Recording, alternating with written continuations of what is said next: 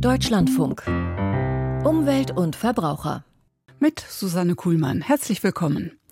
Kommt schon 2024 das Verbot neuer Gas- und Ölheizungen? Was dazu bisher bekannt ist, schildert unser Hauptstadtkorrespondent Panayotis Gavrilis gleich. Für wen sich die Gas- und Strompreisbremsen auswirken, die morgen in Kraft treten, erläutert dann Hermann Josef Tenhagen vom Verbraucherratgeber Finanztipp. Was uns sonst noch beschäftigt, sind die Mehrwegpflicht in Imbissen und Co., mit der es noch nicht sehr weit her ist, die umweltschädigenden Subventionen in Deutschland und Vertragslaufzeiten im Fitnessstudio. Laut einem Bericht soll es schon ab 2024 untersagt werden, Öl- und Gasheizungen neu anzubauen. So soll es in einem Referentenentwurf aus Robert Habecks Bundeswirtschaftsministerium stehen, den die Bildzeitung zuerst erwähnte. Panayotis Gavrilis in unserem Hauptstadtstudio in Berlin. Was ist dran an diesem Bericht? Was hat der Wirtschaftsminister vor? Robert Habeck hat vor, dass ab dem Jahr 2024 jede neu eingebaute Heizung auf Basis von 65 Prozent erneuerbaren Energien betrieben werden muss. Im Koalitionsvertrag stand oder steht 2025. Aber die Idee ist nicht neu. Das, äh, auf das Vorziehen des Verbots neuer fossiler Heizung hatte sich die Koalition bereits im März 2022, also vor knapp einem Jahr, in einem Koalitionsausschuss geeinigt. Damals hieß es, man werde jetzt gesetzlich festschreiben, dass möglichst jede neu eingebaute Heizung zu 65 Prozent mit erneuerbaren Energien betrieben werden sollte.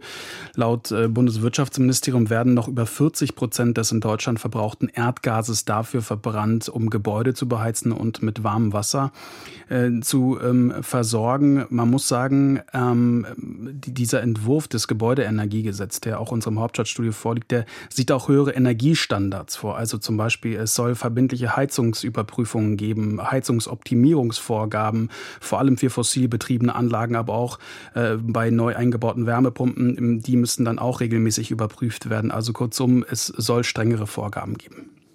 Wie reagiert der Rest der Ampelregierung darauf?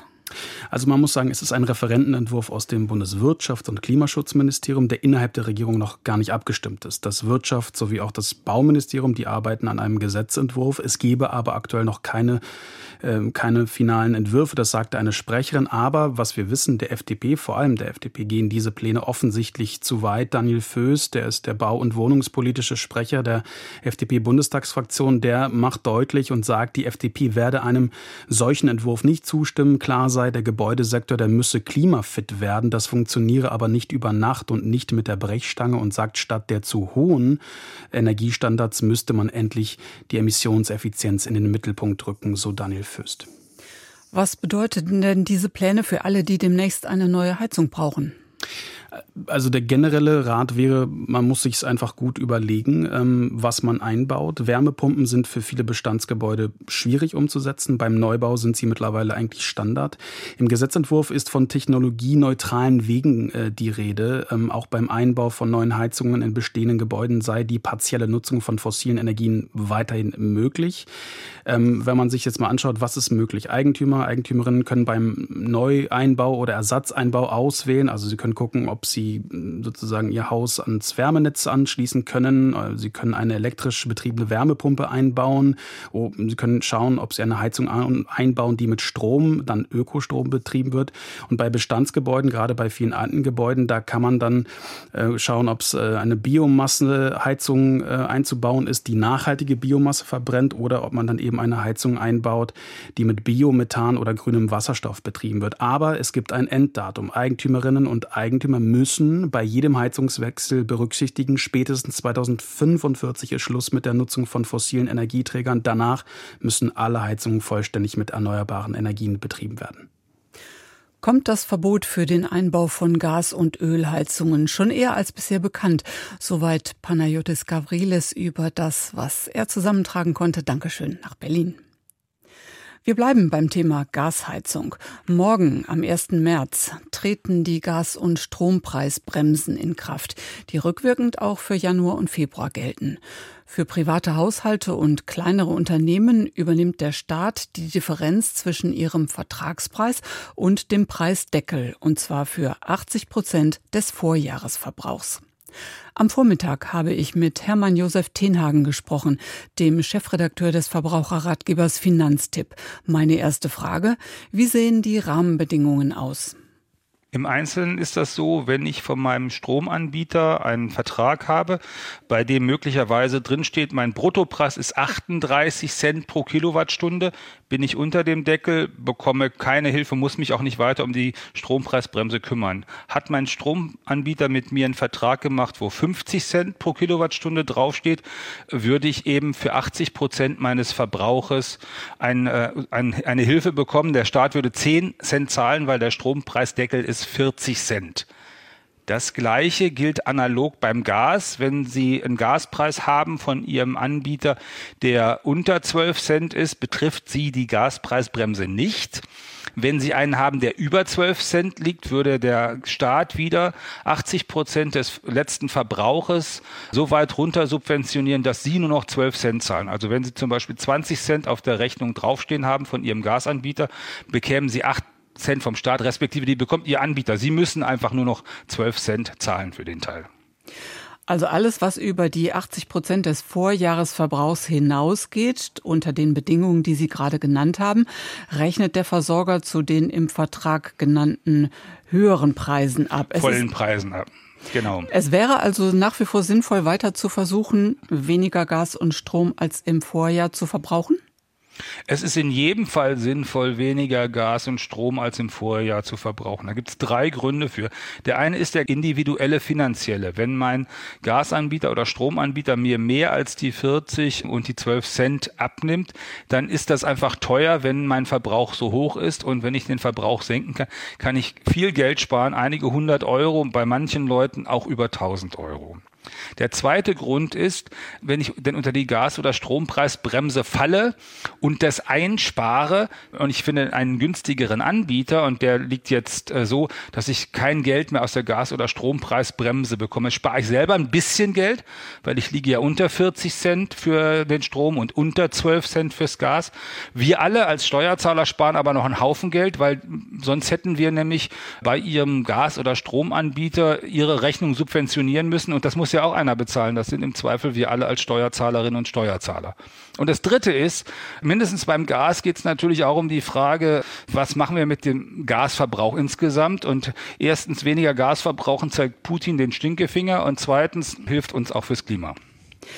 Sie nannten gerade schon das Stichwort Anbieterwechsel. Könnte der und wenn ja, unter welchen Bedingungen jetzt noch ratsam sein und wohin dann? Lange galten ja die Grundversorger, also die regionalen Anbieter, als besonders teuer. Das stimmt so nicht mehr unbedingt, oder? Wir haben da eine interessante Entwicklung. Also erstens, wenn Sie wechseln, dann wechseln Sie zu einem Anbieter, äh, der unterhalb der äh, Preise liegt für die Gaspreisbremse oder Strompreisbremse. Das heißt, Sie gehen nur zu einem Anbieter, der von Ihnen weniger als 40 Cent pro Kilowattstunde brutto für den Strom haben will und weniger als 12 Cent für die Kilowattstunde Gas. Und Sie gehen auch nur zu einem, der Ihnen das für zwölf Monate garantiert, damit Sie wirklich was davon haben. Das war so ähm, bis 2021, Mitte 2021, Ende 2021 haben sie sich einen günstigen Anbieter gesucht und das war normalerweise nicht ihr Grundversorger und schon gar nicht mit dem Grundversorgungstarif. Der war nämlich teurer, weil der muss ja immer äh, liefern und deswegen war der immer ein bisschen teurer. Dann war das im letzten Jahr, in 2022, so, dass häufig der Grundversorger mit seinem Grundversorgungstarif tatsächlich günstiger war als alles andere, was sie auf dem Markt gefunden haben. Das heißt, als Kunde, wenn Sie noch nicht in der Grundversorgung waren, sind Sie bitte in die Grundversorgung geflüchtet um möglichst wenig zu bezahlen. Das gilt auch nach wie vor in Einzelfällen, dass sie mit der Grundversorgung auch unter dem Preis liegen, wo der Staat mit Hilfen unterwegs ist. Also zum Beispiel in Münster weiß ich, dass die Grundversorgung deutlich unter 40 Cent liegt beim Strom. Das heißt, wenn Sie in der Grundversorgung bei den Stadtwerken Münster sind, bekommen Sie kein Geld aus der Strompreisbremse. Sie brauchen es aber auch nicht, weil Sie unter den 40 Cent liegen.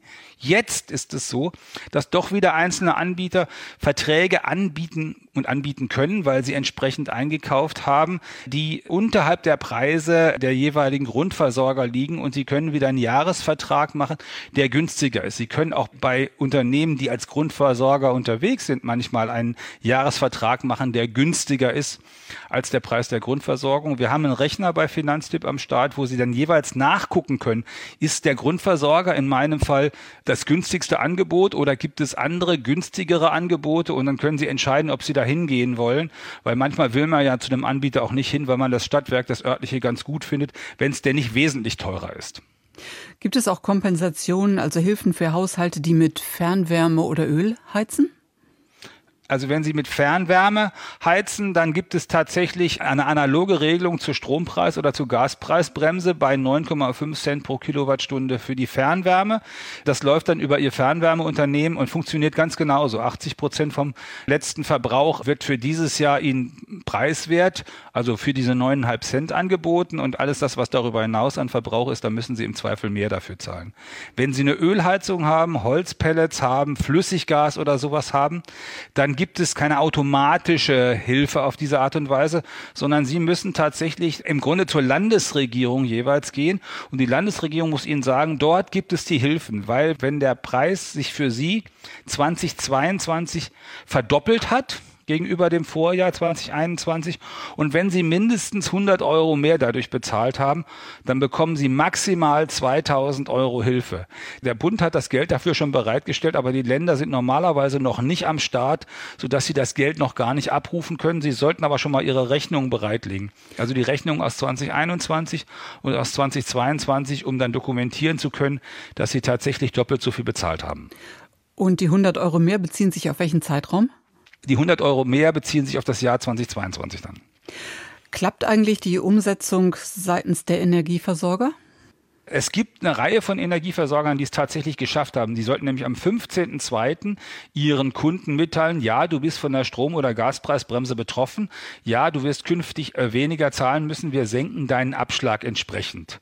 Es gibt aber auch eine Reihe von Strom- und Gasanbietern, die das eben nicht geschafft haben, weder am 15.02. noch jetzt zur absoluten Deadline, die im Gesetz festgeschrieben ist, zum 1.03. ihre Kunden überhaupt zu informieren. Du bist betroffen von der Strom- oder Gaspreisbremse und um so viel wird dein Abschlag gesenkt. Wenn Sie so eine Post nicht bekommen haben, haben wir bei Finanztipp einen schönen Rechner gebaut, wo Sie selber mit der Rechnung vom letzten Jahr, also mit dem Verbrauch, den Sie zuletzt hatten, hingehen können und ausrechnen können, wie sich eigentlich die Strom- und Gaspreisbremse auf Ihren Abschlag auswirken sollte. Und dann können Sie im Zweifel auch hingehen und selbstständig diesen Abschlag senken. Bei vielen Anbietern geht das inzwischen auf der Homepage. Die haben da eine extra Möglichkeit, wo Sie als Kunde den Abschlag senken können. Der Abschlag Abschlag, den Ihnen der Strom- oder Gasanbieter äh, schreibt, das ist der Vorschlag des Unternehmens, wie Sie die Rechnung übers Jahr verteilt am besten bewältigen können, damit Sie hinterher keine große Nachzahlung haben. Sie können den auch absenken und normalerweise gibt es da auch gar keine Probleme, wenn das halbwegs plausibel ist mit der Absenkung, dass Sie das machen. Am Ende müssen Sie ja ohnehin mit der Jahresrechnung nur das bezahlen, was Sie wirklich verbraucht haben. Hermann Josef Tenhagen vom Verbraucherratgeber Finanztipp war das zu den Gas- und Strompreisbremsen, die ab morgen gelten. 770 Tonnen Müll. Diesen Berg häufen wir jährlich alleine mit Verpackungen von Pizza, Salat und anderem Essen zum Mitnehmen an. Zusätzlich landen drei Milliarden Einwegbecher im Abfall. Damit sich das ändert, sollen Cafés, Bäckereien, Imbisse und auch frische Theken im Supermarkt seit Anfang des Jahres eine Mehrwegalternative anbieten. Nur sehr kleine Läden sind von dieser Regelung ausgenommen. Wie das in der Praxis klappt, das hat sich Nico Rau angeschaut. Hi, haben Sie für Kaffee auch eine Mehrwegalternative? Ja, haben wir. Keine Selbstverständlichkeit, wie auch eine Stichprobe von Greenpeace zeigt. Die Umweltorganisation schickte Anfang Januar Tester in fast 700 Betriebe. Nur knapp die Hälfte bot Einweggeschirr an. Eine Mehrwegalternative gab es nicht, obwohl vorgeschrieben. Ähnliches berichtet die Deutsche Umwelthilfe einen Monat später. Unter den kritisierten Unternehmen bekannte Marken und Franchise-Händler wie Starbucks, Edeka, Rewe, Backwerk oder Wiener Feinbäckerei. Henning Wilz ist Experte für Kreislaufwirtschaft am Wuppertal-Institut für Klima, Umwelt und Energie. Er sagt, viele Gastronomen hätten erst zum Startschuss im Januar realisiert, dass das Gesetz auch sie betrifft. Also wir nehmen wahr, ne, dass ganz viele Restaurants, Imbissläden da jetzt hektisch überlegen, wie sie das eigentlich erfüllen müssen. Ich glaube, da gab es viel zu wenig Kommunikation im Vorfeld, auch von Seiten der Verbänden, von Seiten der zuständigen Stellen. In der Praxis stellen sich halt auch ganz viele fragen, ne, wie hoch darf ein Pfand sein? Was ist mit Apps auf einem Handy? Ist das zulässig? Die Restaurants, Cafés und Imbisse müssen sich überlegen, was für ein Mehrwegsystem für sie Sinn ergibt. Vor der Frage steht auch Werner Räder, der einen Imbiss- und Catering-Service betreibt. Es gibt ja verschiedene Systeme auch mittlerweile, Leihsysteme. Äh, dem möchte ich mich nicht anschließen. Wenn, dann möchte ich auch so eine Verpackung haben, die für uns praktisch ist und für den Kunden, weil die auch, sagen wir mal, die Formen dieser Verpackung, die passen nicht in mein System rein. Er will deshalb ein eigenes aufziehen. Bis dahin improvisiert Räder. Anbieter von Mehrwegsystemen wie Vital oder Recap profitieren von der neuen Angebotspflicht. Beide Firmen haben die Anzahl ihrer Ausgabestellen in einem Jahr mehr als verdoppelt. Die Gastronomen zahlen dafür eine monatliche Abogebühr. Bei Recap sind es rund 30 Euro. Umweltorganisationen fordern ein einheitliches System, ähnlich der Poollösung, die es beim Flaschenpfand gibt. Der Kunde könnte sein Mehrweggeschirr dann überall abgeben. Das würde die Akzeptanz bei den Kunden erhöhen, die oft noch zurückhaltend sind. Zum Beispiel bei den großen Fastfood-Ketten. Burger King spricht von einem einstelligen Prozentsatz der Kunden, die sich für einen Mehrwegbecher entscheiden. Auch Konkurrent McDonald's berichtet von einem niedrigen Niveau. Imbissbetreiber und Caterer Werner Reder sagt, die meisten seiner Kunden hätten von der Angebotspflicht noch nichts mitbekommen. Aber zurzeit ist es so, dass ich sehr viele Stammgäste habe. Wir haben hier 99 Prozent Stammkundschaft und wir haben unsere Leute schon so erzogen, dass sie teilweise ihr eigenes Material mitbringen. Ungelöst ist das Problem der Kontrolle. Es gibt viele Ausnahmen im Gesetz. So dürfen Fastfood-Unternehmen zum Beispiel ihre Burger weiter in Pappkartons verkaufen. Die sind zwar beschichtet, aber sehr dünn. Für Kreislaufwirtschaftsexperte Henning Wilz vom Wuppertal-Institut ist klar, dass einige Betriebe solche Schlupflöcher gezielt ausnutzen. Ich glaube, das ist auch der Politik sehr bewusst. Ne? Da soll es jetzt im Laufe der nächsten Monate dann auch nochmal konkretisierende Erklärungen zu geben, weil zurzeit stehen, glaube ich, gerade die Umweltämter, die das dann überprüfen müssen, vor genauso großen Fragezeichen wie man selber. Ne? Was genau ist jetzt eigentlich noch erlaubt und was nicht? Für eine wirksame Kontrolle fehlt den Ämtern allerdings das Personal. Holpriger Start beim Umsetzen der Mehrwegpflicht in Imbissen und Co. ist noch viel Luft nach oben. Wenn umweltschädigende Investitionen oder Dinge finanziell gefördert werden, konterkariert das die Bemühungen um Umwelt- und Klimaschutz. Viel Geld kosten solche Subventionen zudem. Das Umweltbundesamt fordert von der Bundesregierung, diese Art von Subventionen zügig abzubauen. Wie weit die damit gekommen ist, fasst Jan Zimmermann zusammen. Koalitionsvertrag, Seite 162. Dort haben die Ampelparteien schwarz auf weiß festgehalten, wir wollen zusätzliche Haushaltsspielräume dadurch gewinnen, dass wir im Haushalt umwelt- und klimaschädliche Subventionen und Ausgaben abbauen. Und mit diesen umwelt- und klimaschädlichen Subventionen ist Folgendes gemeint. Es geht im Kern um direkte Finanzhilfen des Staates, die umweltschädliche Wirkungen haben. Erklärt Holger Beer von der Umweltorganisation Forum Ökologisch-Soziale Marktwirtschaft. Im Detail handelt es sich um Zuschüsse oder zinsverbilligte Kredite Kredite. Oder es geht um Steuervergünstigungen, die der Staat uns als Konsumenten, einigen Branchen, energieintensiven Unternehmen und so weiter gewährt, sodass die weniger Steuer zahlen müssen. In allen Fällen werden Anreize gesetzt, etwas zu kaufen oder zu machen, was direkt oder indirekt Umwelt und Klima schadet. Viele dieser Subventionen sind im Verkehrs- und Energiebereich zu finden, berichtet Andreas Burger vom Umweltbundesamt. In der öffentlichen Diskussion spielt die Energiesteuervergünstigung für Dieselkraftstoff stets eine große Rolle oder auch das sogenannte Dienstwagenprivileg. Eine wichtige Subvention ist auch die Kerosinsteuerbefreiung für den Luftverkehr. Weitere Beispiele die Pendlerpauschale oder diverse Steuervergünstigungen für Industrie und Landwirtschaft. Meist wird der Kauf oder die Verarbeitung fossiler Rohstoffe gefördert. Auch der reduzierte Mehrwertsteuersatz auf tierische Produkte wie Fleisch, Milch, Käse gehört zu den umwelt- und klimaschädlichen Subventionen. Wir haben auf Bundesebene insgesamt 41 Subventionen erfasst, die umweltschädlich sind, wobei das nur die Spitze des Eisberges zeigt, weil es gibt auch umweltschädliche Subventionen auf Landes- und kommunaler Ebene. Sagt Andreas Burger vom Umweltbundesamt und betont, hinter jeder Subvention stecke viel Geld. Zusammengerechnet kommt eine beachtliche Summe heraus. Insgesamt sind wir auf ein Subventionsvolumen von 65,4 Milliarden Euro gekommen. Das sind also staatliche Mindereinnahmen oder Mehrausgaben, die pro Jahr anfallen. Wer umwelt- und klimaschädliche Subventionen abbaut, kann also gleich drei Dinge erreichen. Viele Milliarden sparen oder Gelder freimachen für andere Projekte. Umwelt- und Klima schonen und damit Klimaschutzziele schneller erreichen. Und für mehr Gerechtigkeit sorgen, meint Holger Bär vom Forum Ökologisch-Soziale Marktwirtschaft.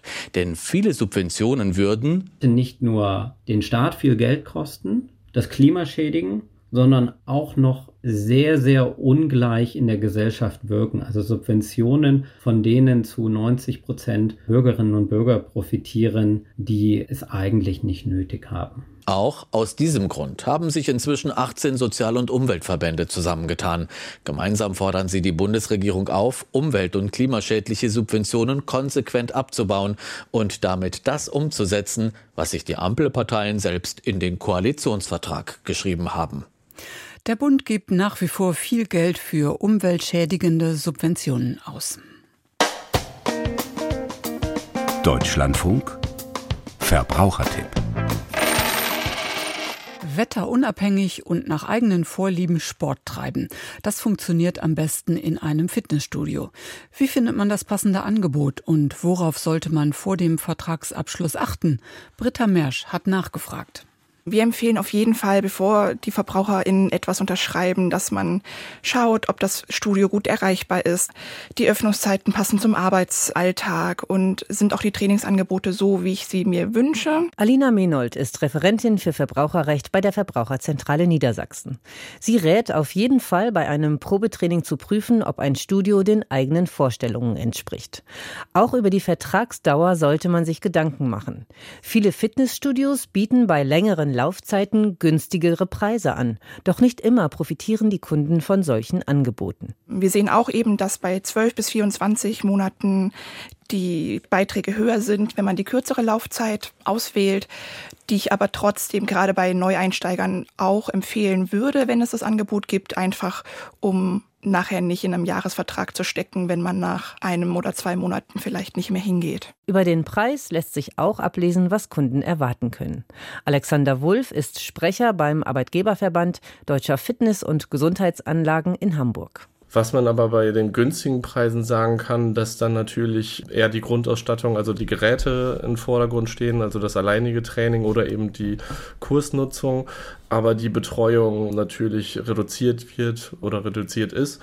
Und wenn dann nur zu einem Aufpreis, also zu Einzelbuchungen von Personal Training noch dazu gebucht werden kann, bei höherpreisigen Klassen hat man da schon eine intensivere Betreuung. Einsteigern empfiehlt er, ein Angebot zu wählen, bei dem es eine Betreuung gibt. Wenn man dann zwei, drei, vier Tage später beim Training ist, ist man manchmal noch ein bisschen unbeholfen, weiß nicht mehr genau die Einstellung des Gerätes. Und da ist es dann auch gut, Trainer da auch immer zu haben, die man fragen kann, bevor man sich da unsicher fühlt. Wichtig ist, dass Sportinteressierte in Ruhe überlegen, ob sie den Vertrag wirklich abschließen möchten, sagt Alina Menold. Denn Generell müssen VerbraucherInnen einfach darauf achten, dass ihre Unterschrift bindend ist und es dann eben ein Vertrag ist, der einzuhalten ist und wenn die Verträge vor Ort abgeschlossen werden, eben auch kein 14-tägiges Widerrufsrecht besteht. Der Vertrag ist dann so lange, wie er abgeschlossen wurde, bindend. Ohne eine Kündigung verlängern sich Verträge zunächst auf unbestimmte Zeit. Seit dem 1. März 2022 gibt es aber ein monatliches Kündigungsrecht. Das bedeutet also, dass die VerbraucherInnen nach Ablauf der Erstlaufzeit immer spätestens einen Monat nach Zugang ihrer dann geschriebenen Kündigung aus dem Vertrag rauskommen. Das gilt aber nur für neue Verträge und nicht für Verträge, die vor dem 1. März 2022 abgeschlossen wurden. Die haben meistens eine Kündigungsfrist von drei Monaten und auch wenn nicht gekündigt wird, verlängern sich diese Verträge automatisch um bis zu ein Jahr. Erhöht ein Betreiber die Preise ohne Ankündigung, haben Kunden ein außerordentliches Kündigungsrecht. Ein Sonderkündigungsrecht gibt es auch, wenn man schwer erkrankt und dauerhaft nicht trainieren kann. Dafür müssen Kunden dem Fitnessstudio aber ein ärztliches Attest vorlegen. Der Verbrauchertipp von Britta Mersch. Nach Hinweisen auf teilweise hohe Märzabschläge von 1000 Euro und mehr hat Netzagenturpräsident Klaus Müller die Haushalte aufgefordert, ihre Rechnungen für Strom, Gas und Fernwärme genau zu prüfen. Zu den möglichen Gründen für zu hohe Rechnungen erklärte er, viele Gasversorger klagen darüber, dass jetzt alles sehr schnell für sie kam und dass sich womöglich in manche Abrechnung Fehler eingeschlichen haben. Der israelische Außenminister in Deutschland, dazu gleich mehr. Das war Umwelt und Verbraucher mit Susanne Kuhlmann.